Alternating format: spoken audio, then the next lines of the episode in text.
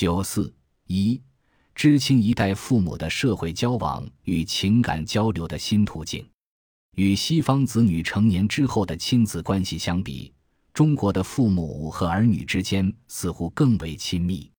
但是，与这种情感上的亲密同时存在的是，因为七零后、八零后工作繁忙，生活方式与上代差异较大，知青一代与其子女的相处时间大大减少。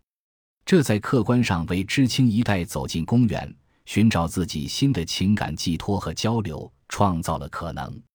来公园嘛，不累，反正在家也没事，女儿也不回家吃饭，周末也要出去玩，出去健身啊什么的。我们退休了也没什么事做。被访者 S 二十二 YWM。